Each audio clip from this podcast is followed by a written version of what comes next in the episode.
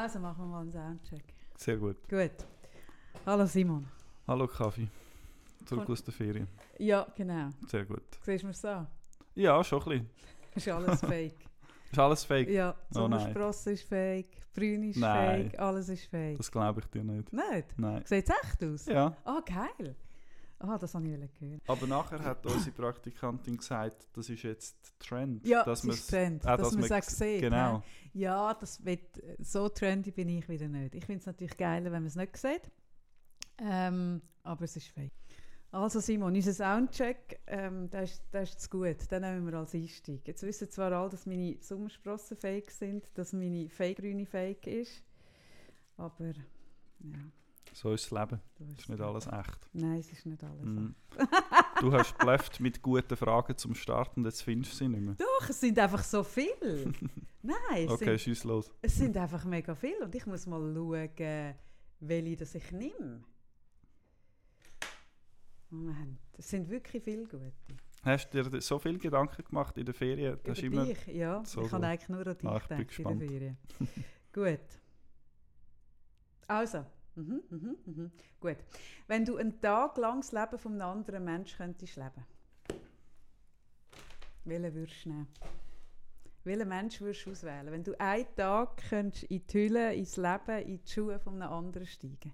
mega schwierig. Stellst du mir die Frage, weil du gerne würdest sagen, Ich habe sie mir nicht du überlegt. Okay, Nein! du hast, okay. aber das manchmal gibt es ja so Fragen. Die dich wirklich interessieren. Nein, wenn du mich jetzt nachher Mhm. noch zurückfragst und du, Mhm. dann habe ich keine Ahnung. Okay, gut.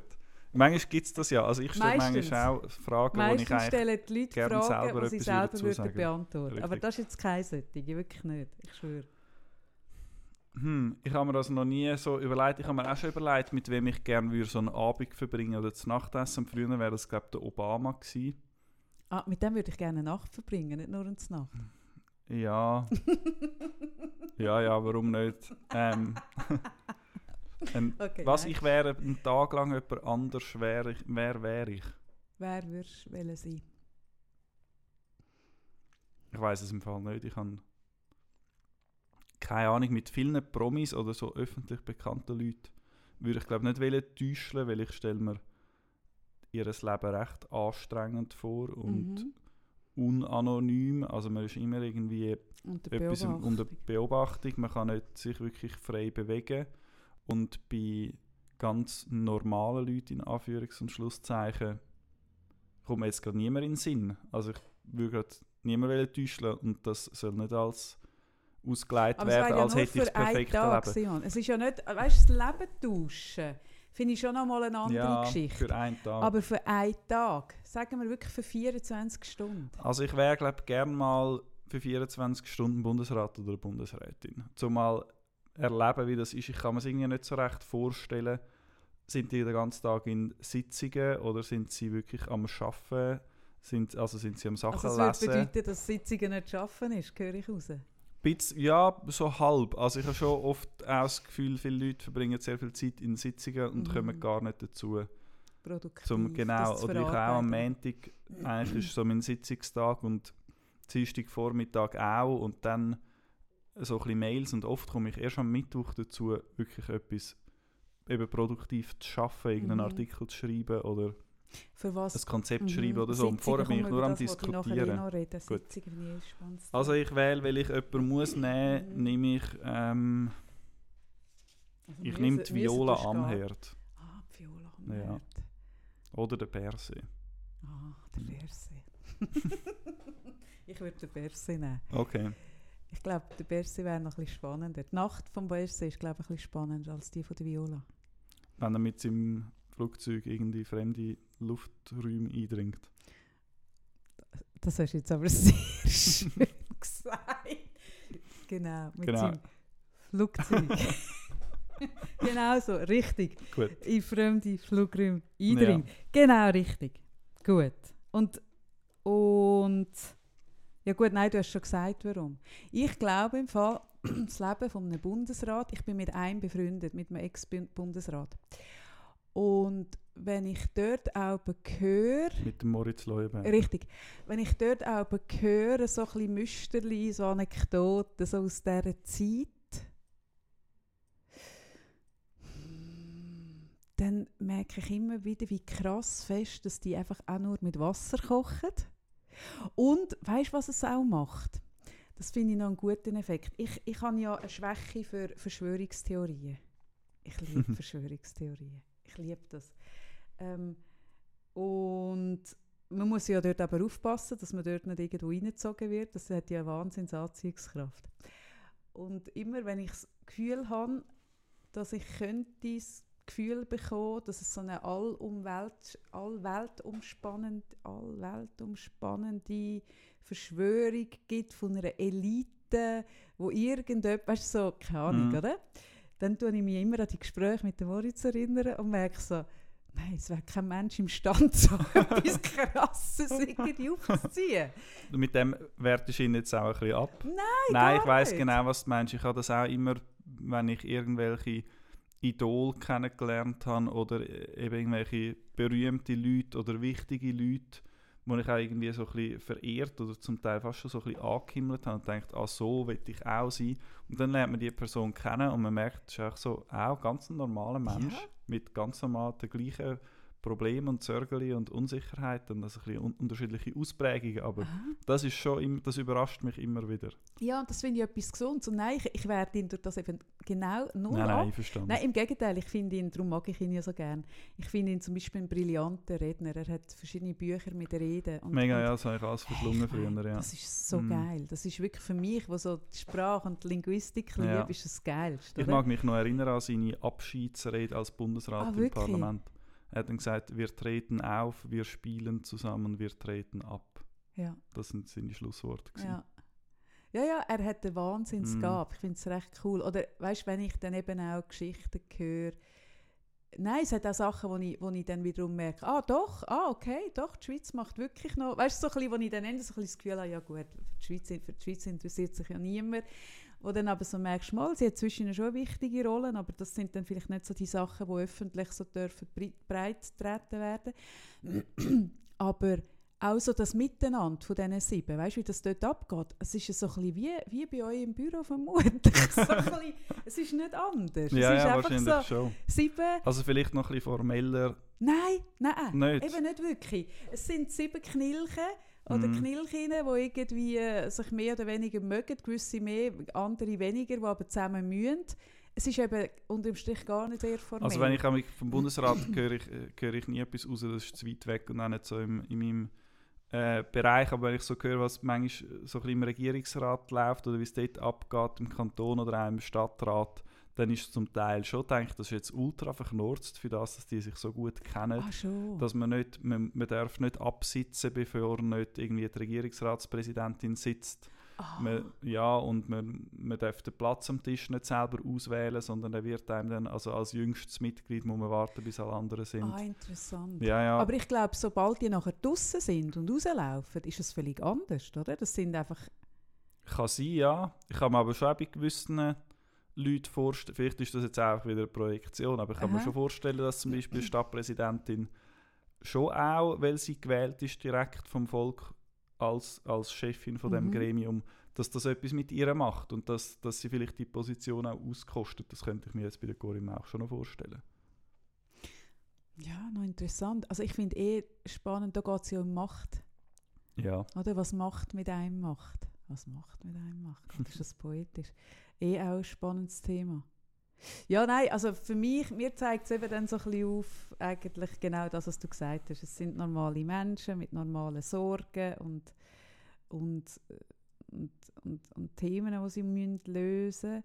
Aber, was ist jetzt meine Frage? Ah, genau, nein, ein Bundesrat, nein. Aber jetzt, während ich rede mit dir, merke ich natürlich gleich, dass ich ich wüsste keine Figur, aber ich würde, glaube ich, jemanden reinsteigen, der ganz, ganz anders denkt als ich. Ich glaube, das würde mm, ich. Ich würde, mhm. glaube mal wählen.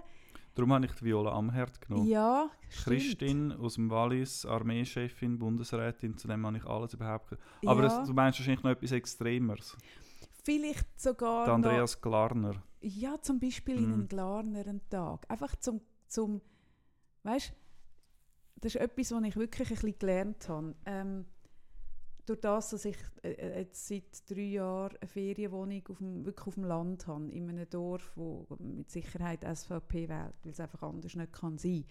und, und wo ich Gespräche habe mit Bauernfamilien, mit, also zum Beispiel die ganze Wolfsdiskussion und so, wo ich ja vorher eine Städtermeinung hatte, romantische, «Ah, der Wolf, mm. der mhm. Wolf». Und wo mir dann die Frau ein Foto schickt vom Wolf, wo bei ihr auf dem Forstplatz steht und ihre Kinder die Kinski.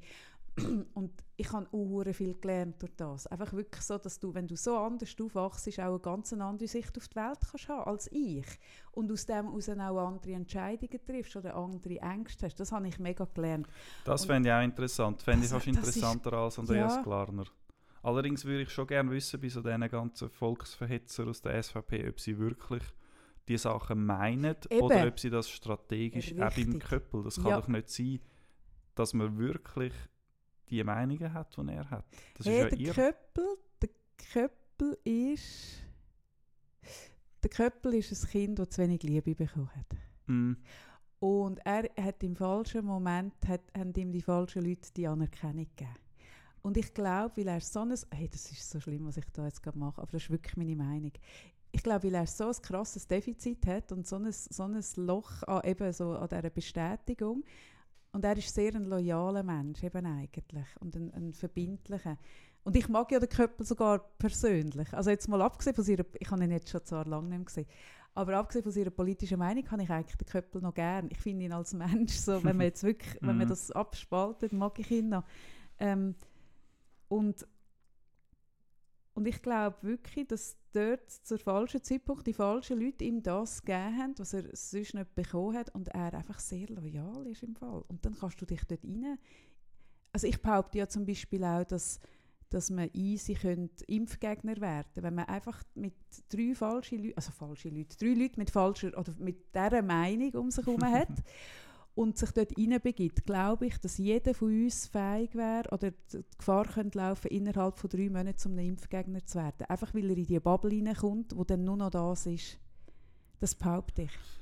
Ja, ich glaub, kann ich mir auch vorstellen, in gewissen Lebenslagen oder gewissen Situationen. Ja, genau, wenn du irgendwie vulnerabel bist, dann mhm. bist du anfällig darauf. Ja, ja, das kann ich mir Aber wie er mit einer Frau, die nicht, wo, wo, wo keine Eidgenossin ist, äh, kann zusammen sein, Kind haben, wo, wo eigentlich sein, schon allein nur die Verbindung müsste ja sein, seine Denke dermaßen mhm. ändern. Ja. Und macht es nicht, ja, das stimmt. Ich habe vorher den Andreas Glarner nicht äh, per Zufall seinen Namen gedroppt. Ich habe nämlich ein Thema mitgebracht, das mit ihm zusammenhängt. Ah. Wolltest du zuerst noch mal eine Frage stellen oder soll ich nein, das nein, Thema nein. einschiessen? Nein, schieß dich ein. Und zwar, ähm, etwas, was ich möchte darüber reden ist der Gender-Tag in Stäfa. Ich hey, das nicht, ist an mir vorbei, du musst mir geschwind erklären. Also ich weiss, er ist abgesagt worden wegen Protest, genau. aber ich habe noch nicht Also den gibt es seit Jahren offenbar, jedes Jahr in der Also nicht ein Gender-Tag, sondern ein Tag. Doch, ein Gender-Tag. Den gibt es ja jedes Jahr. Etwa Nein, ich meine so einen Thementag. Nein, genau, diesen Thementag gibt es seit Jahren in Stäfa in der SEC, soweit ich das mitbekommen habe. Ich weiß nicht genau, um was es dort geht. Das ist jetzt auch ein bisschen irrelevant für das, was ich möchte darüber reden Aber nachher die Reaktion darauf habe ich recht bezeichnend gefunden, dass eben zum Beispiel Andreas Glarner oder auch die SVP-Politikerin Nina Fehr-Düsel, die haben dann öffentlich gehetzt gegen das. Sie haben äh, die Einladung zu dem Gendertag öffentlich gemacht mit Namen, mit Telefonnummern von der zuständigen Person, Lehrerin, Schulsozialarbeiterin, weiß nicht genau welche Funktion, aber dass man halt wirklich kann direkt, also mhm. also die Kreise, die sie mhm. bewirtschaftet ja, seit Jahren, mhm. richtige Hetze. Und mhm. der Tag ist jetzt abgesagt wegen mhm. Drohung. Das habe ich gelesen. Nicht genau. nur einfach Drohungen auf Twitter, sondern wirklich Gewaltdrohungen. Ja. Und das ist ja dann, man sieht ja von, also während Corona-Themas hat man gesehen, was kann hinführen kann. Ja. In anderen Ländern sieht man, wo das hinführt, wenn so rechte Demagogen irgendwie ihre Bubbles aufhetzen. Und das ist eigentlich für mich ein mega gutes Beispiel, wie, wie Cancel Culture funktioniert. Mhm. Aber genau von diesen Kreisen, die immer sagen, ihr cancelt uns. Mhm. Oder? Ah, ja, also es ist genau so die, die rechten Hetzer und Hetzerinnen, mhm. die dann es schaffen, dass etwas muss abgesagt ja, werden. Ja, die, die sagen, man darf ja nichts mehr sagen. Genau, sagen es dann trotzdem ja. und das führt dann dazu, dass eben die anderen nichts mehr dürfen. Ja, also sie genau. könnten nichts mehr sagen, weil sie sonst wirklich ernsthaft bedroht sind. Hey, aber jetzt mal ernst. kann man gegen das, also ist das nicht äh, strafrechtlich relevant, dass man gegen das kann vorgehen kann? Gegen das Verhalten, dass man, dass man Gute eine Nummer, Frage. einen Namen öffentlich und, und jemand so zum Fraß vorwirft? Also ich nehme jetzt mal an, Sie wissen das sehr genau, die, die das machen, ob man das Ja. darf oder nicht. Und der Glarner hat natürlich auch, also genießt Immunität als Nationalrat. Ah, das Und das natürlich Perverse. kannst du die das aufheben. Nicht. Die kannst das geht so nicht. Ich we weiss auch nicht genau, woher das es kommt. Vielleicht kann jemand, der es mitlässt, uns mal schicken, dass wir es können, können aufgreifen können. Oder wir müssen es selber googlen. Aber ich nehme jetzt mal an, wenn man Namen und Telefonnummern öffentlich macht, ist das nur ein kleines Vergehen. Das ist ja, gegen was verstoßt das? Ja. Datenschutz, Persön- also Ja. nicht, Ja, und, es ist und das Schlimme ist relevant, nicht, aber, genau. aber es äh, hat nicht viel Folgen. So. Mhm. nehme ich jetzt mal an, Dass für das würde seine Immunität nicht lohnt. Ja. Mhm. Und wirklich nachher, er kann ja auch sagen, ich habe nicht gehetzt, ich habe nur Mhm. gesagt, ich Ja, finde das nicht gut und Mhm. andere Leute haben dann irgendwie gedroht und, Mhm. und ich kann nichts dafür. Mhm. Darum es ist schon sehr geschickt, hey, es, es ist, ist so- mega es ist extra gemacht, es es ist ist genau so sehr heikel. Ja. Eben, und in so eine Figur würde ich wirklich gerne mal einsteigen, zum, zum rauszuspüren, was, was, was treibt die Menschen. Mhm. Das wüsste ich schon gerne. Was treibt den? Und auch wie haltest du das aus? Ich könnte das nicht, ich, ich würde nicht mehr gut schlafen, wenn ich so etwas würde auslösen Auch gegen jemanden, den ich wirklich würde fast schon verachten Mhm. Würde ich nicht wollen, so eine Hetzerei anzetteln. Ich glaube, ich glaub, an das, so schlimm es klingt, ich glaube, an das gewöhnen sich die. Ich glaube, das ist Hm, etwas, wo, du, wo, du, wo du abstumpfst und das tun die ja auch einkalkulieren. Nein, ich glaube im Fall, dass, also die geilen sich ja dem auf. Aber wa, was, was ist im Leben oder in der eigenen Persönlichkeit verschoben, dass man so dass so etwas musst macht? machen Ja, ständig, immer wieder. Ja, es ist ja ein Geltungsdrang, das ist ja offensichtlich. Mhm. Also es gibt ihm ja eine Wahnsinns äh, Öffentlichkeit, oder? Und, und das findet er ja geil. Er tut ja gern, er tut gern zäuseln. Mhm. Er hat gerne Reibung, oder? Und ich behaupte ja immer, aber gell, das ist jetzt wieder meine Küchentischphilosophie, ich, ich, ich behaupte immer, eben Menschen, die Reibung suchen, die sollten man auch mal wieder richtig ficken. Also das ist ja auch Reibung. ja, wirklich, ich glaube, Menschen, die so fest nach Reibung suchen, das ist ja Aufmerksamkeit. Reibung, Relevanz, wich- also so für jemanden, also sich spüren. In der Reibung innen spürst du dich ja. Ja. Und ich, ich unterstelle diesen Menschen immer, dass sie, dass sie einfach dort ein Manko haben, wo man eigentlich anders könnte. Vermutlich schon, aber wahrscheinlich geht es ein bisschen weiter als einfach zu wenig Sex. Sicher. Irgendwelche. Kindheitstraumata oder weiß ich was Ja, ja, alles. natürlich. aber, ja, eh, also ich glaube auch dort ist irgendetwas schief gelaufen, aber wir müssen jetzt trotzdem irgendwie leider mit dem umgehen. Ja, Und es gibt ja einen, einen Backlash von, von rechtskonservativen Kreisen. Noch ein anderes Beispiel aus dieser Woche. Und ich denke, dann können wir vielleicht darüber reden. In der Sonntagszeitung letzten, letzten Sonntag der Artikel von Rico Bandle.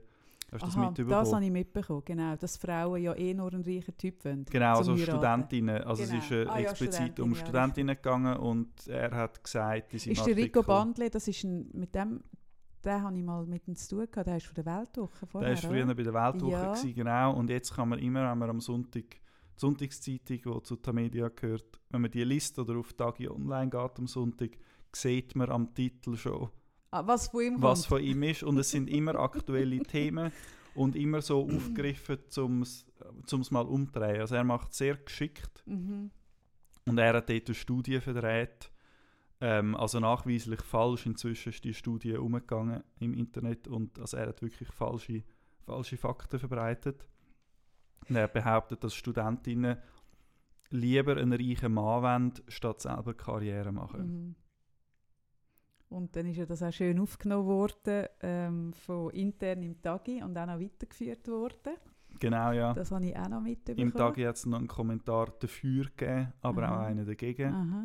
Andere Medien haben reagiert und ich finde die Diskussion, also die Art und Weise, wie, wie dort der Rico Banle und auch Michelle Binswanger dann ihre Verantwortung Ja. nicht wahrnehmen Nein, und null. bewusst und Reine aktiv Polemik. genau. Ja. Mhm. Leute in die Irre führen mit Mhm. einer riesigen Reichweite. Mhm.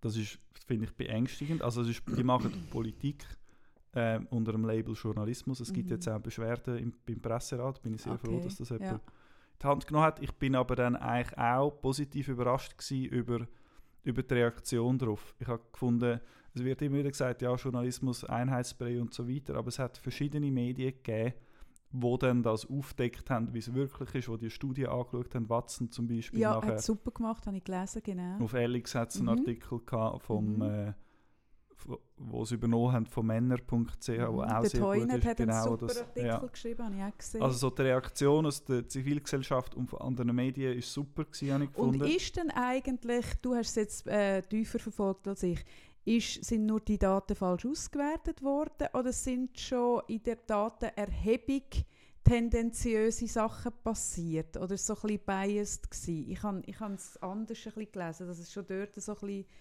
Also die eine gewesen. Frage war, die habe ich gesehen auf Twitter, die eine Frage für, für diese Studie, ähm, à la, würdest, du lieber Vollzeit, wenn du ein Kind hast, willst du lieber Vollzeit arbeiten Ah, richtig, genau.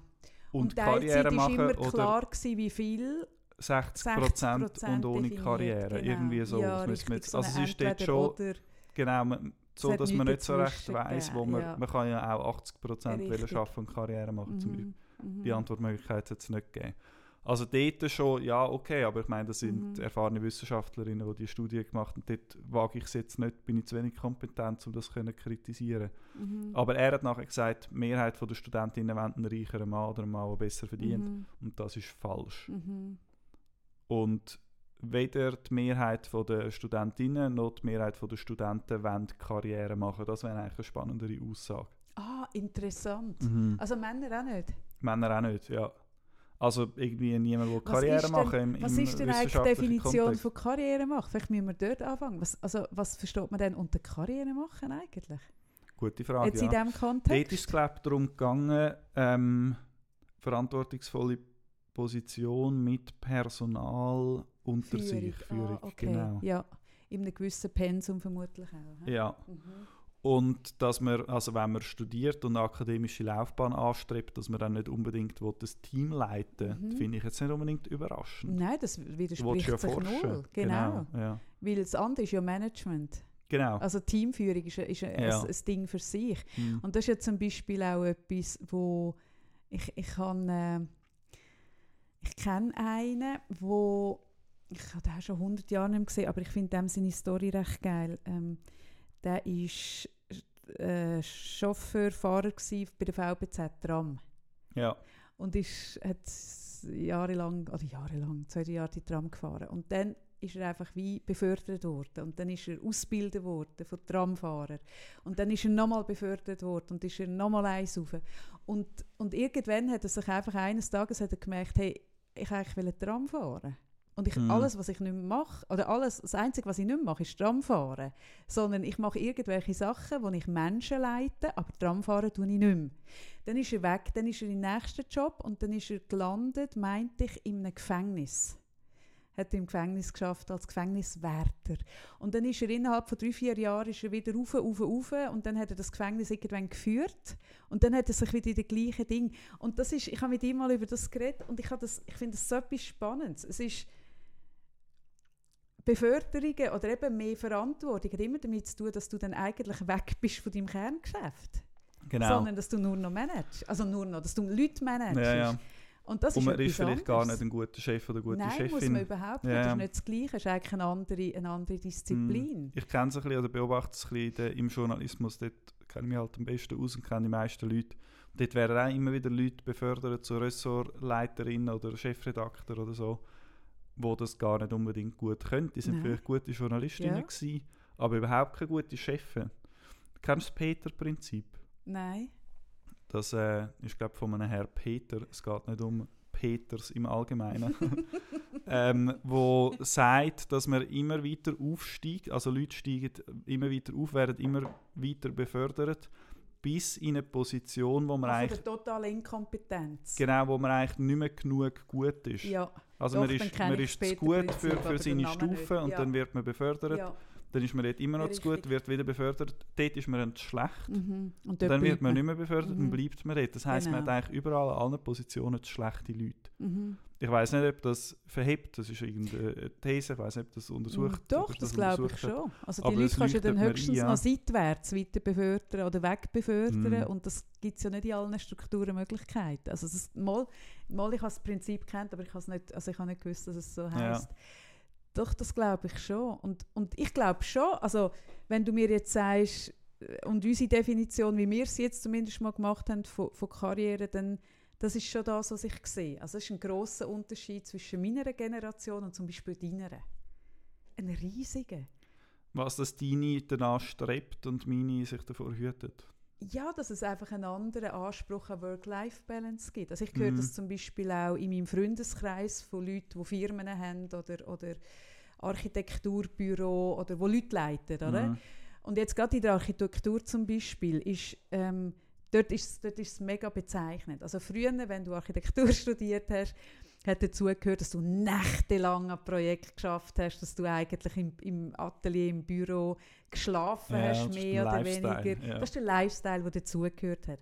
Und wenn du heute ein, ein äh, Büro leitest und junge Leute einstellst, dann sagen die scheint's, also ich bin nicht dabei gewesen, aber, aber das wird mir so erzählt, schon beim Vorstellungsgespräch, aber am Freitagnachmittag tue ich reiten und am Mittwochnachmittag habe ich, äh, weiß doch auch nicht, äh, Ja, Yoga, Ich höre das auch, aber im Fall eher noch von der sogenannten Generation Z, die ja noch mal jünger ist als Nein, jünger als Also ich habe ja, bei mir auch richtig. vor 10, 15 Jahren, als ich noch so im Praktikumsalter war, dort haben die Leute auch noch durchgekrüppelt und Vollgas gegeben. Ja, zum, dann bist du schon zum nicht mehr, du bist vielleicht- auch schon genau, ich habe das, und, ja. und jetzt höre ich auch zum Teil, dass das Praktis dann sagen, irgendwie in Redaktionen, ah nein, Beitrag wird nicht fertig, es ist 5, ich habe Feierabend. Und ich finde es super. Ich finde es eben Ich auch noch finde, es geil. ist grossartig. Es ist, es ist ein Es Job. ist auch es ist vielleicht ein gesund. Praktikum, wo Ja. ohne Verantwortung, also so, wenn irgendwie, wenn es dir wichtig ist, dass das Zeug vom Morgen fertig ist, dann mach es halt selber. Ja, dann musst du halt jemanden zahlen. ja. ja. Nein, nein, ich finde ganz ehrlich, wenn ich dann das Gespräch führe, und wir führen das noch oft, äh, meine Freundin und ich, weil sie, weil sie, dann merke ich schon, dass ich zweigeschaltet bin. Also ich habe ich habe wirklich zwei Herzen, wo in mir, Mhm. oder zwei Seelen, die in mir Brust schlagen. Und das eine ist wirklich so, dass ich finde, eigentlich ist es hure gesund, ich finde es geil, es ist Mhm. richtig, weil äh, wir müssen so lange arbeiten und, und die Generation wird noch länger müssen arbeiten vielleicht als jetzt meine, weil einfach das äh, Ding immer raufgeht, das Rentenalter. Also ist wichtig, es ist ja ein, es ist kein Sprint, es ist ein Marathon und, und wir haben ja so viele Leute, die in Burnouts äh, sind, Ja. also das ist ja so hoch und Mhm. jetzt nicht nur während Covid, sondern auch sonst dass das ja offensichtlich nicht aufgeht, was wir machen. Also ich finde es super. Und dann bin ich aber mit einem Fuß logischerweise auch, ich bin ja auch Unternehmerin, obwohl ich auch kein Menschen führe, aber ich bin sehr unternehmerisch denkend. Mein Vater war Unternehmer und ich bin ja so aufgewachsen. Dann bin ich mit dem anderen Fuß bin ich in dem Ding rein von du führst Firma.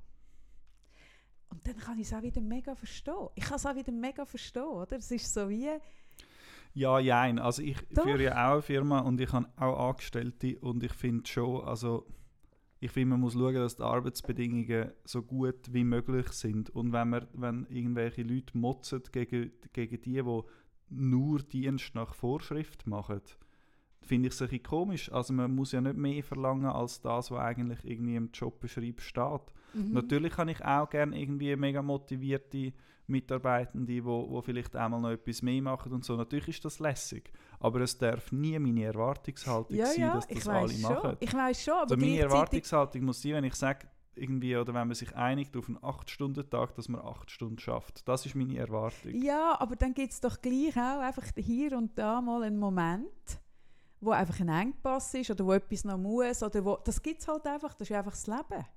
Ja, und dann ist es schön, und was wenn das jemand dann, wenn macht. alle rauslaufen? Also Ja. hast du dann nicht auch, dass du findest, Du, mm, nein, nein, also natürlich wäre es dann cool, wenn genug Motivation um ist, um es zu machen, aber es ist dann an denen, wo, wo in einer verantwortungsvollen Position sind, um dann zu bleiben. Ich finde, ein, Mhm, Chef stimmt. oder eine da Chefin, wenn es eng wird, muss der Chef oder die Chefin als letztes gehen und Mhm. nicht die Praktikantin oder Nein, irgendjemand. das, da hast du recht. Und ich finde zum Beispiel auch geil, dass jetzt so ähm, dass ja jetzt der Arbeitnehmer, die Arbeitnehmerin am längeren Hebel ist im Moment, einfach durch die Mm, Situation, super. wie sie ist, finde ich super. Dass Ja. die so können, die können Forderungen, ich finde, es muss sich etwas dort verändern. Und gleichzeitig eben, ich bin eine Generation, jetzt ohne Seich, also es ist nicht nur meine Generation, es ist schon auch mein Arbeitsethos, den ich eben mit der Muttermilch mitbekommen, mit einem Workaholic Vater und Mutter. Aber ich habe im Fall bis Ende 20 hat sie mir im, in meinem Weltbild Teilzeit wirklich, ich habe das glaube ich schon mal gesagt, hat es Teilzeit nicht gegeben. Das Mhm. Konzept von, also wenn mir dann jemand gesagt hat in meinem Alter, so was weiß ich, Mitte 20, ich arbeite 80 Prozent, dann habe ich erstens mal nicht gewusst, wie viel schaffst du denn nicht. Ich musste es zuerst müssen abrechnen, was bedeutet.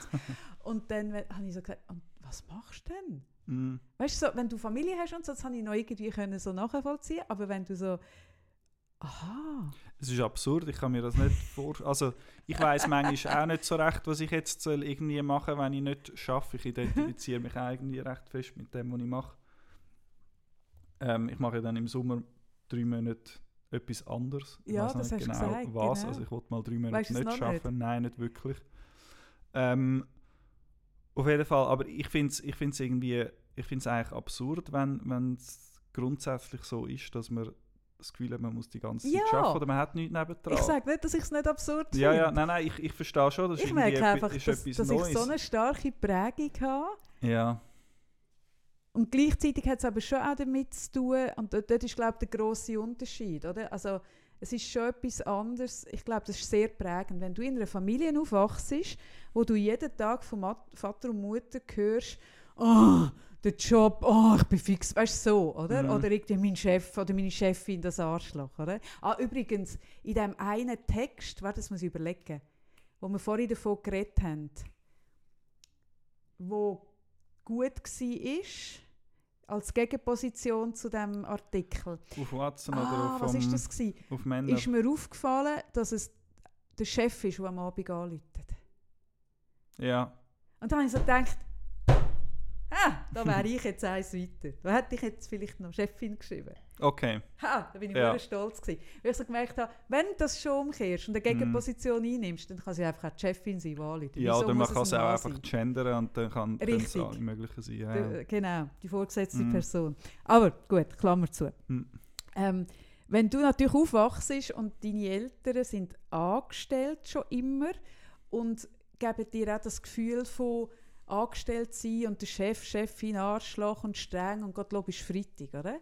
Und da bin ich halt so fest anders geprägt mit, mit Eltern, die wirklich so gerne geschafft Mhm. haben. Ich habe nie irgend so etwas gehört und für mich ist das noch nie so konnotiert gewesen. und ich habe jetzt ja auch das grosse Glück, also ich habe es jetzt wieder gemerkt, ich bin niemand, wo, wenn ich in der Ferien bin, meinen Job vermisse. Und ich bin auch nicht jemand, wo, am, wo dann so, ah, ich freue mich morgen wieder. Das habe ich null. Weil ich, ich kann meine Tage schon äh, um die Ohren schlagen ohne. Aber wenn ich dann da bin, wenn ich dann wieder da bin und, und ähm, wann ist das gewesen, der Dienstag, äh, meine Coachings, hey, ich bin so glücklich, weil ich so Mhm. merke, Gott, Das ist mega ich, lässig. Das, das ist super. Glück? Und auch, dass du das so so vorgelebt bekommen hast. Und ich bin überzeugt, das geht der allergrößten Mehrheit der Leute eben nicht so. Die meisten machen keinen Job, der irgendwie gross Sinn macht oder wo gross ja, oder wo Spaß sie macht. befriedigt irgendwo. Genau, ja. Und dass das dann von dort her kommt, hey, ich will möglichst wenig arbeiten, ich will möglichst wenig von der Arbeit auch mit heimnehmen, also nur schon im Kopf, oder nicht, ich meine nicht einmal am Abend noch Mails beantworten, Mhm. Nein, nein, sondern einfach, einfach, so. ich gehe aus dem Büro oder aus dem Geschäft, wo auch immer, laufe raus und es ist abgeschlossen, bis ich nächstes Mal mit wieder reinlaufe, Mhm. es beschäftigt mich nicht. Ich verstehe mega, dass Leute finden, ich will so wenig arbeiten wie möglich Mhm. und dafür anders zu. Ich wüsste jetzt nicht, was ich denn sonst noch würde machen. Ich habe irgendwie nicht so Hobbys, aber andere Leute haben Hobbys oder irgendwie, keine Ahnung, machen irgendetwas gern. Hast du das auch nicht? Ich, ich habe das irgendwie nicht, nein. Hast du das noch nie gehabt? Bist du schon immer so gewesen? Früher schon so als, als Kind, Jugendlicher schon eher irgendwie Lesen, Sport und so weiter. Mhm. Und dann während dem Studium habe ich dann als Hobby angefangen, Zeitung zu machen. Ah, du hast dein Hobby zum Beruf Und dann habe ich mein gemacht. Hobby zum Beruf gemacht, Mhm. was dazu führt, dass ich dort Dass jetzt kein Hobby mehr hast. Habe ich kein Hobby mehr, genau. Und der Beruf fühlt sich noch teilweise an wie ein Hobby, aber es ist natürlich Ja. ganz etwas anderes, wenn Ja. man es irgendwie dann in eine Struktur hineinläuft, wo auch muss erhalten bleiben Also es ist eigentlich nicht mehr so Hobby, darum jetzt habe ich eigentlich kein Hobby. Ich habe es mal ein bisschen mit Gärtnern probiert, es hat nicht so geklappt. ich habe letztes Mal gesagt, ich würde gerne tanzen. Ja. hat ein paar Inputs gegeben, aber noch nicht der richtige Kurs. Ich weiß nicht, ob das das Richtige dann wäre. Darum, nein, hast du auch keine Hobbys? Bei mir passiert ja dann immer, wenn ich dann ein Hobby habe, wenn du jetzt da rumschaust, da die Kisten dort und dann hat es dort Farbe. Also immer wenn ich ein Hobby habe, wird das innerhalb von zwei Wochen eigentlich mehr oder weniger zu einer Geschäftsidee. Und dann mache ich das in einem dermaßen Ausmaß, dass ich es dann auch verkaufe.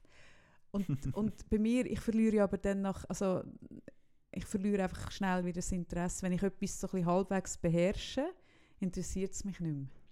Also insofern Ja, also Ich- du wechselst oft, so serielle Hobbys. extrem. Und Mhm. ich glaube, es ist auch das ADHS, also so in etwas eintauchen und dann Mm, Hyperfokus. Und ein mega. Hyperfokus und man hat es auch schon Obsession genannt und ich finde das Wort Obsession trifft es am ehesten. Also Mhm. ich kann, es kann irgendwas sein, es kann eben etwas Hand, Handwerkliches liebe ich halt, wenn ich etwas mit den Händen machen kann. Aber es kann zum Beispiel auch sein, dass ich dann irgendetwas recherchiere, was mich interessiert und dann tauche ich dort ein auf eine Art und Weise, wo ich nachher die totale Marktanalyse kann machen kann. Ich kenne nachher jeden Hersteller auf der Welt und weiß genau den. Also so. Und wenn ich es aber dann weiß und so wie verdaut habe, dann ist es auch Dann wieder ist gut ja. dann, dann, dann Mhm. kann ich auch wieder zum nächsten. Und ich bin froh, dass ich mega großzügig mir selber gegenüber bin, dass ich mich dann auch nicht kann steien dass ich bei etwas muss bleiben. Was der Nachteil ist, es bleiben dann eben so Leichen übrig, wie so die Kisten von Material, oder? Also, äh, Oder die mega viele Trampolins, die da hinten stehen. ja, genau, oder die mega vielen Trampolin, die da hinten stehen, wo ich mal einmal einen Workshop gemacht habe und nachher nie mehr. Genau so. Aber das brauche ich übrigens und das dort hinten auch. Es ist nicht, dass es nicht gebraucht wird. Aber es gibt dann immer, genau, also ich muss mich dann zwischen so von all diesen Leichen lösen. Und das tut mir dann auch weh, weil ich ja dann so viel drin investiere und es dann auch so wertvoll ist. Aber Genau, aber Hobby, und ich habe es vorhin, haben wir, haben wir auch, bevor wir angefangen haben, ähm, Podcast, haben wir darüber geredet, ich bin auch jemand, mit mir kann man gut arbeiten, zum Mhm. Beispiel. Also so, ich arbeite gerne mit Menschen, aber so ein Hobby mit jemandem teilen, habe ich zum Beispiel nicht. Also ich habe jemanden, den ich jetzt gerne, wo ich herausgefunden habe, dass ich gerne verreise, Ja, wo gut geht. das ist lässig, ja. Das ist Verreisen, cool. Ferien machen, das, das ist schon auch ein Hobby. Fein essen ist schon auch ein Hobby von mir. Aber ja, das ist Ja. irgendwie nicht das, was man so unter einem Hobby Nein, versteht. so ein klassisches Hobby. Und ich bewundere Leute auch, eben auch, die ein Hobby haben und so eine Mhm. Leidenschaft, aber ich wüsste jetzt auch nicht was. Also wer Hobbyideen hat, kann es uns ja schicken. Ich weiß zwar nicht, ob das auf Empfehlung funktioniert, aber wer weiß, wir können ja mal schauen. Ich bin mega gespannt, ob Wir du noch mehr mal- spannende Fragen dir Ja, ich hast. kann, ich kann. Wärst du bereit für Ja, mehr ich Fragen? bin bereit für eine neue. Wir sollten mal so eine Hobbywoche machen, weißt? Es gibt doch die Formate von, wer ist es, Mona Fetsch, meinte ich, wo Ah, ja, so genau. in so Zeug, so Ja. Jobs oder so geht. Mhm. Vielleicht müssten wir uns einfach mal so in Hobbys mitnehmen. wir könnten mal so ein, Hobby, äh, so ein Hobbypraktikum machen bei Menschen. Das wäre lustig, ja. Machen wir mal ein Hobbypraktikum. Okay. Man kann sich bei uns bewerben. um uns als Hobbypraktikant. Dann kommen wir einmal mit. Und dann können wir einig mit. Ach komm, das machen wir, das ist Gut. geil. Gut, also. Mhm, mhm. Ah, das ist eine geile Frage.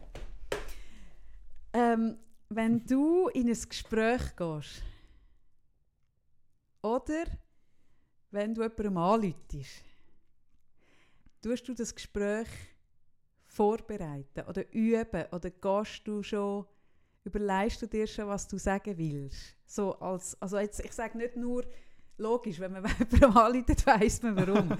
das meine ich nicht. Du meinst wirklich so Sondern- formuliert. Dass du richtig einen Satz schon fast übst oder so ein Argumentarium dir zurechtlegst. So. Kommt mega aufs Gespräch drauf an. Meistens nicht. Und manchmal denke ich nachher, ah, ich hätte mir vielleicht sollen überlegen was ich hätte wollen sagen oder wie ja, ich hätte wollen aber starten. auch erst im Nachhinein. ah, da habe ich noch eine andere Frage, nachher eine Folgefrage. Ja. Bin Mhm. gespannt. Und ähm, also wirklich schwierige Gespräche, wenn ich weiß, es wird anstrengend oder es ist irgendwie ein potenzieller Konflikt um, wo ich aber möchte möglichst lösen oder irgendwie, dass es konstruktiv rauskommt, dann formuliere ich manchmal schon vor, was ich eigentlich will sagen Mhm. oder wie es Ist das vor allem im geschäftlichen Kontext oder auch persönlich? Beides. Mhm. Und wenn ich wenn jetzt gerade Sinn, wenn ich jemandem anrufe, also ich muss ja manchmal Leute anrufen, um versuchen Werbung zu verkaufen oder so. Mhm. Ähm, oder nachhaken, wie Machst es das jetzt gerne? aussieht. Nein, das machst du nicht gerne. Ich mache es so, ich bin lieber mit Leuten am Tisch. Also wenn ich es schaffe, dass ich eingeladen werde, dass man zusammen darüber redet, dann Ja. funktioniert es eigentlich recht gut und dann muss ich mich auch nicht so vorbereiten mit, mit Sätzchen, die ich will sagen Mhm. Aber am Telefon, ich weiß ja nicht, in welchem Kontext die andere Person das Mhm. Telefon abnimmt. Ist Mhm. man gerade gestresst, ist man Mhm. mega entspannt, was auch immer. Hat man das Mail gelesen, das ich geschickt habe. Ist ein kalter Quiz. Genau, und mhm. Dort wünschte ich mir im Nachhinein, ich hätte mir überlegt, was ich meine hätte wollen Aber das nachfragen. führt nicht dazu, dass du beim nächsten Mal so überlegst. Hast du das auch, dass es ja, ich jedes bin Mal viel nachdenkt? unsorgfältig oder ich bin mehr so, ich, ich mache gerne Sachen. Es ist ich nicht unsorgfältig. Nein, vielleicht nicht unsorgfältig. Ich bin auch irgendwie, Es Ich- ist, du bist in time, du bist einfach in dem Moment und tust nicht so vorwegnehmen. Es ja, ich nehme einfach dann irgendwie das Telefon in die Hand und Leute an und Ja. denke, oh, was will, wie, Ja, äh, in dem Moment, dann nimmt die okay. andere Person so das Telefon Ah, spannend. Äh, Ich habe das eben gemerkt, dass es Leute gibt, und das ist auch äh, äh, mir so fern, die wirklich sich so gründlich vorbereiten. Ich merke es auch, Leute, die zu mir ins Coaching kommen, die das erste Mal bei mir sind, die haben ein Büchlein dabei und die haben uh, viel aufgeschrieben und so äh, ganze Themenbereiche Ja. Mhm. und so. Man ja die Stunde gut nutzen. Ja, natürlich, was ich auch mega äh, okay finde. Und dann gehen wir das auch durch. Und dann denke ich auch so, ah, so könnte man auch etwas angehen. Das ist mir so fern. Mhm. Oder ich das gar nicht? Nein, wirklich nicht. Oder, oder ich finde zum Beispiel auch etwas, wo ich mich immer wieder nerv, ist, wenn ich in ein, ich sage jetzt mal in die Oper eingeladen bin, was so ein bisschen alle drei Jahre mal passiert, oder? Mhm. Und dann hocke ich nachher in dieser Oper und verstehe logischerweise kein Wort, weil sie irgendwie, was weiß ich, singen. Und ich kann dann der Handlung null folgen und ich merke so, ah, es wäre ja noch cool, ich wüsste ein bisschen, was die Handlung ist. Und dann denke ich, oh, nächstes Mal, wenn ich neu im Gang tue ich, dann schaue ich geschwind so ein bisschen, was läuft. Dann hocke ich das nächste Mal wieder dort und denke wieder genau das Gleiche. Hey Kaffee, wieso hast du dich null vorbereitet? Ja, ja, mir hat es heute aber ein bisschen gleich. Ich habe gedacht, ich lese dann nochmal den Bericht in der Sonntagszeitung und alle Repliken dazu, also über den Aha. irgendwie Studentinnen mit dem reichen Mann und habe dann aber nur ganz grob überflogen. Und Ja, habe jetzt auch gedacht, ich hätte es doch eigentlich noch besser können vorbereiten Also ich habe oft das Gefühl, ich hätte können besser vorbereitet sein Genau. Kennst du die 80-20%-Regel? ja, Also, aber dass man erzähl in, sie. Ja, genau, dass Mhm. man in ähm, 20% von der Zeit schafft man 80% von einer Aufgabe. Und für die restlichen 20% von der Aufgabe, also bis zu der Perfektion, bräuchte man 80% von der Zeit. Mhm. Ich bin noch nie über 80% von einer Aufgabe ausgegangen, glaube Muss man auch nicht. Muss man auch nicht, manchmal ist es noch gut, oder manchmal habe ich Freude, wenn es andere machen. Ja. So einen mega guten Artikel oder mega gute Recherche über irgendetwas, habe ich dann Freude oder Aha. finde, ah, das wäre cool, das wollte ich auch. Aber ich mache es dann nie. Ich bin zu ungeduldig. Ja, dann. aber ich habe gelernt, jetzt muss ich mir geschwind ein Ding setzen, dass ich die Folgefrage nicht vergesse. Mhm. Ich habe gelernt, äh, also ich bin, ich, mm, ich bin jemand, der grundsätzlich so ziemlich 100% ist. Also Ja. so, so ganz oder gar nicht. Und ich gebe dann, oder ich habe mich ein bisschen verändert, aber früher habe ich dann alles reingegeben. Also Mhm. mein, mein, mein Herz, meine Seele, jede Faser in eine Aufgabe oder in eine Fragestellung oder in einen, ja, so. Und dann hat es mich auch bemögen, wenn ich dann gemerkt habe, dass von, dem, von diesen 100%, die ich gebracht habe, mein, mein Gegenüber, ich sage jetzt mal der Kunde, die Kundin, was das auch immer ist, kann ja irgendwas sein, Mhm. eigentlich nur so ein bisschen, ich sage jetzt mal 60% erfassen. Ja, manchmal lohnt es sich gar 70. nicht. Einverstanden, ja, ja. Und dann hat mich das immer persönlich getroffen, weil ich ja eben Persönliches reingegeben habe, weil ich ja mich reingegeben habe, habe ich, habe ich dann so, das hat mir dann aber richtig weh gemacht. Und dann habe ich irgendwann für mich realisiert, ich habe so das Bild, ähm, das ich brauche von einer Klaviatur. Und ich brauche das oft, wenn ich mit Menschen mit ADHS rede, aber ich glaube, es, hat, ich glaube, es geht für alle Menschen, die Herzblutmenschen sind, verhebt das Bild. Ich glaube, Herzblutmenschen, die so alles reingeben, die haben eine unglaublich breite Klaviatur mit ganz vielen Tasten. Und ich sage jetzt mal Menschen, wie sage ich das, ohne dass es despektierlich ist, aber das halt einfach so, ich sage jetzt mal Dienst nach Vorschrift Menschen, hä? die haben eine, eine schmalere Klaviatur. Und wenn du dann kommst als, als Herzblutmensch und du spielst eine Melodie, wo ganz weit links an die Taste drückst und rechts auch, und aber es werden eigentlich nur die mittleren Tasten gehört vom Gegenüber, dann tut dir das so weh, weil du spielst eine unglaublich breite Melodie, aber die Hälfte fällt weg, weil du Mhm. merkst, ah, das, das erfassen die gar nicht mehr. Und heute kann ich zum Beispiel besser unterscheiden, wer ist mein Gegenüber. Also ob das jetzt eine Firma ist, eine Organisation, irgendwas, völlig gleich. Und dann klappe ich rechts und links ein bisschen von der Klaviatur ein, weil ich merke, hey, das bringt ja gar nichts. Ich kann dort schon spielen, aber es ist verlorene Liebesmühe, sondern dann spiele ich da. Mhm. Und dann ist halt vielleicht mein Resultat für mein Gefühl irgendwo 80 Prozent, aber das andere ist ja nur eine Überforderung. Ja, ja, einverstanden. Also, Es ist Doch, ein, ja, ich ein ökologischer. Ja, ja. Umgang. mm, Oder weißt du was? Ich habe einmal drei Monate lang eine Marketingausbildung gemacht. Dann ist es mir verleidet, bin ich nie mitgegangen. Marketingplaner. Und in diesen drei Monaten habe ich aber zwei Sachen gelernt. Ich habe das schon im anderen Podcast erzählt, aber ich finde es etwas, was mir immer wieder erzählen kann. Ist eigentlich eine geile Geschichte. Ich habe zwei Sachen gelernt. Die eine war, wo, wo ich nachher gemerkt habe, mir kommt nicht mehr, jetzt kann ich aufhören. Die eine war, dass ein Produkt am Markt kann scheitern kann, weil es zu wenig kann. Und ein Produkt kann am Markt scheitern, weil es zu viel kann. ja. Es gibt doch das Beispiel von, der, von diesen Bachmischungen für Küche. Ich weiß nicht, ob du das kennst. Ich Nein. in der UK ist das glaube ich irgendwie erfunden worden oder ist ja egal wo. Irgendwo hat es dann plötzlich, also hat man eben so Bachmischungen in den Supermarkt reingestellt, was geheißen hat, da irgendwie musst du nichts mehr machen, kannst einfach backen. Mhm. Und dann haben damals äh, natürlich ausschließlich Frauen, Hausfrauen, haben das irgendwie nicht gekauft, Mhm. weil es zu viel hat können, respektive weil man zu wenig noch hat müssen selber machen. Aha. Und dann hat man irgendwie herausgefunden, wenn man noch muss ein Ei dazu tun, dann ist es super. Dann hat man das Nein, Gefühl, es ist selber gemacht, ja. Das ist Und dann hat, gibt es, oder das ist etwa das, was du meinst. Ja, richtig. Und seither geht das Zeug ab durch die Decke. Wenn man meint, man hat selber, man muss noch etwas machen, man muss es noch mischen oder noch mixen. Es geht mega schnell, also man muss Flüssigkeit dazu, ein Ei dazu Ah. und dann ist es wie selber gemacht. Spannend. Mhm. Ja, es geht in die Richtung. Oder wenn ein Produkt zu viele Features hat, dass es dann wie so... kompliziert, ja. Die Erkenntnis, hey, im Fall wirklich, die hat mein Leben verändert.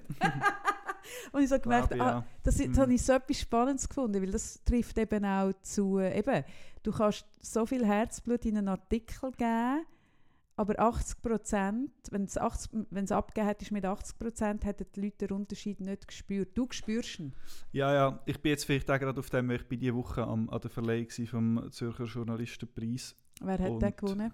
Äh, es sind verschiedene, sind fünf Preise Mhm. äh, ausgegeben worden und alles ähm, ausgezeichnete Arbeiten. Und für das muss natürlich, der Preis nützt einem ja dann nichts. Also der gibt Geld, wenn man gönnt, kommt 10'000 Stutz über, das ist cool, aber es Mhm. bringt einem nichts, es bringt einem nicht neue Abos oder weiß ich was. Mhm. Also in der, bei den Lesern und Leserinnen bringt es einem nichts, wenn man den Preis Mhm. gönnt und trotzdem will man insgeheim natürlich auch mal ja, aber gönnen. wir wollten ja Und- nicht den Leser gegenüber und den Leserinnen, Nein, sondern den. Kolleginnen und Kollegen Ja, ja, gegenüber. klar. aber irgendwie, es hat nicht grosse, mega grosse Relevanz, aber es ist natürlich lässig und es gibt ein bisschen Prestige. Und zum so etwas zu gewinnen, musst du natürlich irgendwo 100% geben. Ja. Und in dem bin ich mega schlecht, das kann ich nicht gut. Ich bin dafür eher mega ausdauernd und Mhm. hartnäckig. Mhm.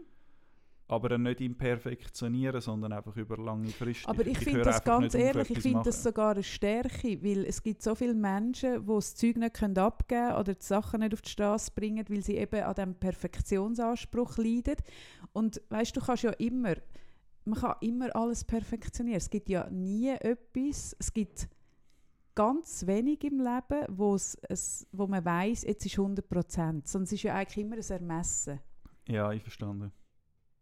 Also es gibt es fast nie. ja. Mal, wenn, wenn, wenn die Kassenabschluss ist und am Abend gestimmt sind, dann weisst du, jetzt kannst du es nicht mehr besser machen. Ja, das Zum ist perfekt. Beispiel. 100% Das ist perfekt. Ja. Aber die meisten Sachen sind ja nicht so, sondern Mhm. die sind ja einfach so ein eigenes, eine eigene Wahrnehmung von lange jetzt. Mhm. Und ich kenne mehr Menschen, die darunter leiden, dass sie dort eben nie das Gefühl haben von lange jetzt, als dass ich Menschen kenne, die das sagen, was du sagst. Ja, Also ich glaube, wenn du ich wählen kannst, sagen wir es so. Ja. Wenn du wählen kannst zwischen dem einen oder dem anderen, dann nimm das, was du hast. Also du hast es ja eh schon. Ich bin auch nicht unzufrieden. Ich Mhm. wollte auch überhaupt nicht jammern. Ich weiß, dass das auch, also ich, ich empfinde das auch als Stärke. das finde ich auch. Natürlich will man auch immer noch ein bisschen von dem haben, was man nicht hat. Ja, das glaube ich auch. Das Mhm. stimmt. Das ist Aber- ja auch sympathisch. Jetzt kommt die Folgefrage. Genau. Und die ist entstanden gestern, ähm, hat mir eine Leserin geschrieben, eine ein, ein Insta-Followerin, ähm, warte, ich muss es nochmal schnell aufmachen, dass wir in der letzten oder vorletzten oder vorvorletzten Folge darüber geredet haben, über, dass wenn wir da rauslaufen, dass uns immer noch schlaues Zeug in, Fall, in, in den Sinn kommt. Genau, Treppen, ja. Das Treppen-Dingsbums-Konzept. Und dann hat sie wollen wissen, Wie wir damit umgehen, dass Genau, wir es nicht können richtig, richtig. stellen oder? Und ich bin dann zuerst gar nicht so draus, was sie meint. Und dann hat sie aber geschrieben, wie ihr im Allgemeinen damit umgeht, beim Podcasten oder in anderen Kontexten, dass, wenn diese Gedanken kommen, nicht richtig gestellt ergänzt werden kann. Finde ich noch eine geile Frage, muss ich sagen. Mhm. Ich, äh, ich habe das Gefühl, ich ähm, habe mich ein bisschen daran gewöhnt und es beschäftigt mich eigentlich nicht mehr so. Oder ich, aber das ich bedeutet, das irgendwie noch- hätte ich mal. Es hat mich mal beschäftigt, aber glaube nicht so fest, wie es andere tut. Also ich weiß ja nicht, ich kann nicht die anderen Nein, richtig. hineinschauen, Ja. aber so wie ich es wahrnehme oder manchmal höre, kann ich recht gut mit dem umgehen und abstrahieren und ich weiß, ich kann nicht ich kann nicht kontrollieren, wie ich wahrgenommen wird oder wie jetzt äh, ein Satz bei irgend ein Satz, den ich vielleicht als unwichtig erachte, kommt bei jemand anderem mega krass an Mhm. und ich weiß das nicht, ich folglich kann ich es nicht kontrollieren Mhm. und insofern versuche ich da ein bisschen mich davon zu distanzieren. Also mich beschäftigt es ehrlich gesagt nicht so fest, außer es passiert mir ein mega Lapsus, Mhm. was aber glücklicherweise sehr selten passiert. Passiert dir das nicht viel? Nein, praktisch nie. Ernst? Nein. Wirklich? Mhm. Warum? Ich weiß es nicht. Ich habe irgendwie entweder check ich es nicht, was natürlich schon kann sein. Also irgendwie manchmal habe ich so ein, ein komisches Gefühl, wenn ich einen Kommentar veröffentliche mit einer sehr dezidierten Meinung. Aha. Dann habe ich manchmal das Gefühl, oh oh, verhebt jetzt das oder geht das nicht? Und dann weiß ich, mega viele Leute werden das total scheiße finden. Mhm. Und mega viele Leute aber auch nicht. Oder vielleicht finden es sogar mehr Leute lässig oder wichtig. Mhm. Endlich sagt es mal einer. Und solange es für mich dann noch stimmt, ich weiß die Hälfte findet es doof und die andere Hälfte nicht, bei, bei der einen kommt es mir vielleicht als Lapsus an. Ja, aber das ist ja kein Lapsus. Das, das finde ich jetzt Gibt es nicht dann einen Definition. allgemeingültigen Lapsus? Wahrscheinlich schon. hm.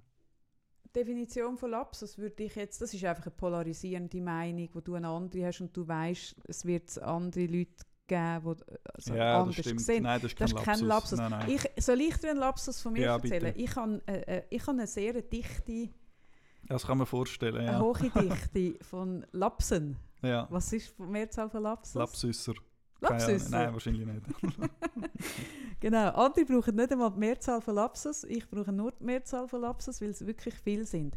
Und zwar will ich wirklich schnell, oft schneller reden, als ich denke. Und ich habe einen, den ich gestern äh, oder vorgestern mir wahnsinnig eingefahren ist. Und zwar, also es ist jetzt eine sehr persönliche Geschichte.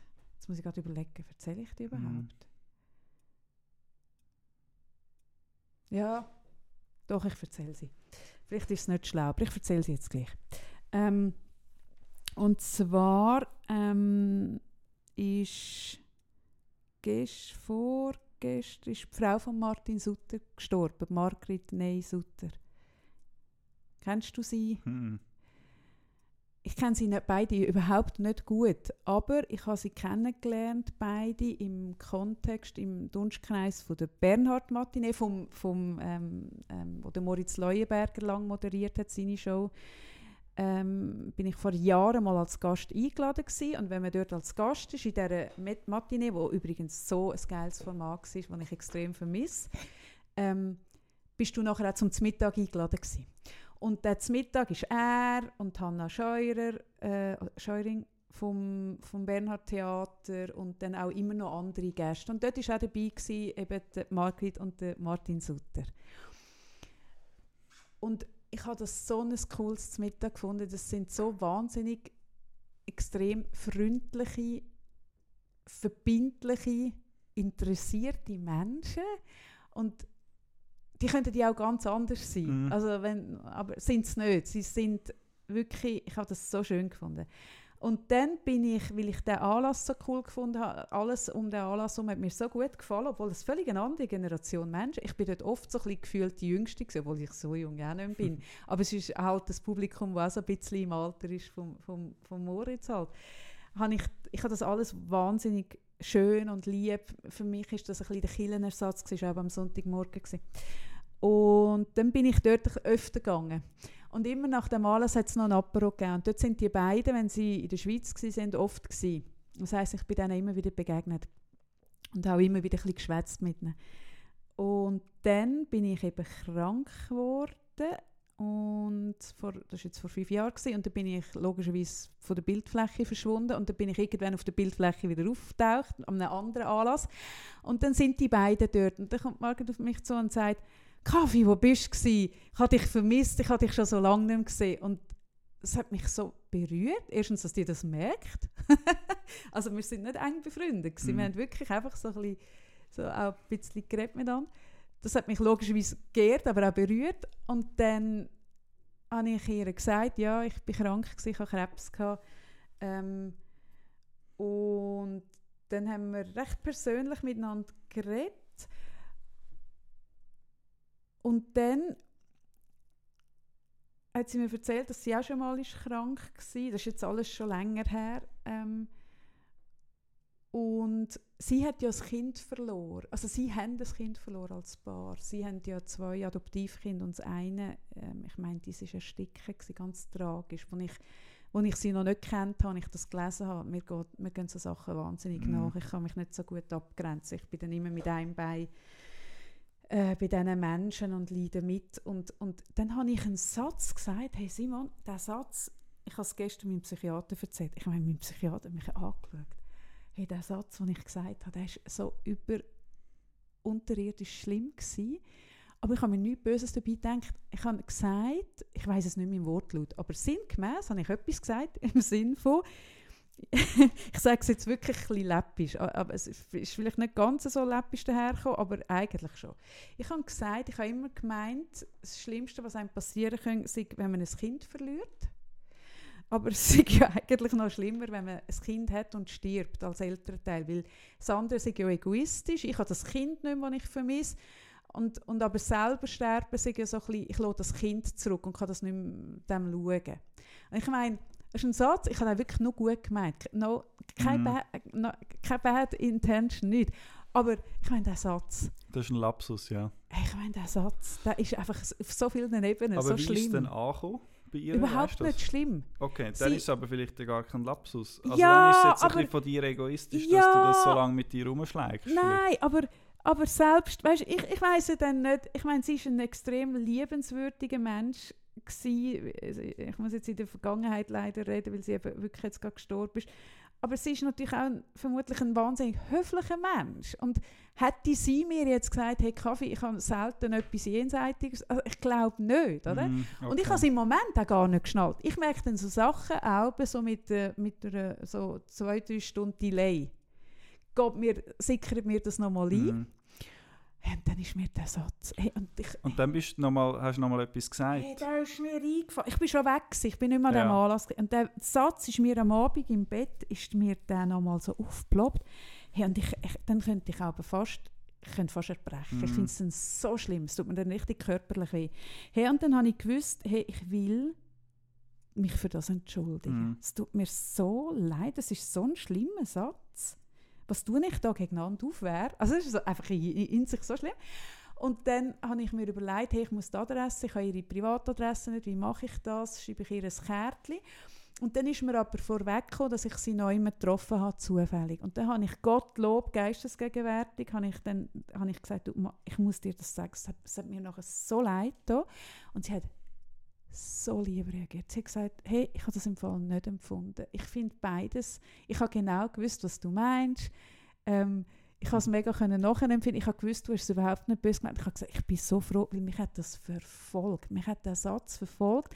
Und dann hat sie aber auch gesagt, hey, danke vielmals. Und so, hey, und als ich gelesen habe, sie gestorben ist, bin ich äh, es ist auch egoistisch, aber ich bin so froh, dass ich das noch richtig gestellt mhm. Irgendwie, ich hätte das mit mir das weiter rumgetragen. Ja, ja. Und dabei wäre es gar nicht so Und solche Sachen könnten mir sehr wohl passieren, ja. doch. Also so Fettnäpfchen. Ich muss mir überlegen, vielleicht sind mir so Sachen auch schon passiert, aber ich überlege mir das nicht mehr heute, sondern vielleicht aufs nächste Mal. Mach du das aufs nächste Mal. Ich spüre, du willst ein Ende setzen. Ja, es ist langsam ein bisschen vorbei. Ich habe auch all meine Ja. Zeltchen aufgegessen und meine Stimme ist so vielleicht hört man es auch Das so sind aber auch keine. Halszeltchen, das sind Doch, das heisst da empfohlen bei Husten und Heiserkeit, Mm, okay. Halspastillen, Fisherman's Okay. Friend. Die Also besten, gut. die grünen natürlich. Aha, sind wir gesponsert von denen heute? Nein, Schade. aha, nein. ja, stimmt. Unzahlte Werbung. Aber ich habe eh alle aufgegessen, es hat ja gar keine mehr. ja, dann ist es nicht Werbung. Nein. Also gut. Tschüss, bis zum nächsten Mal. Richtig.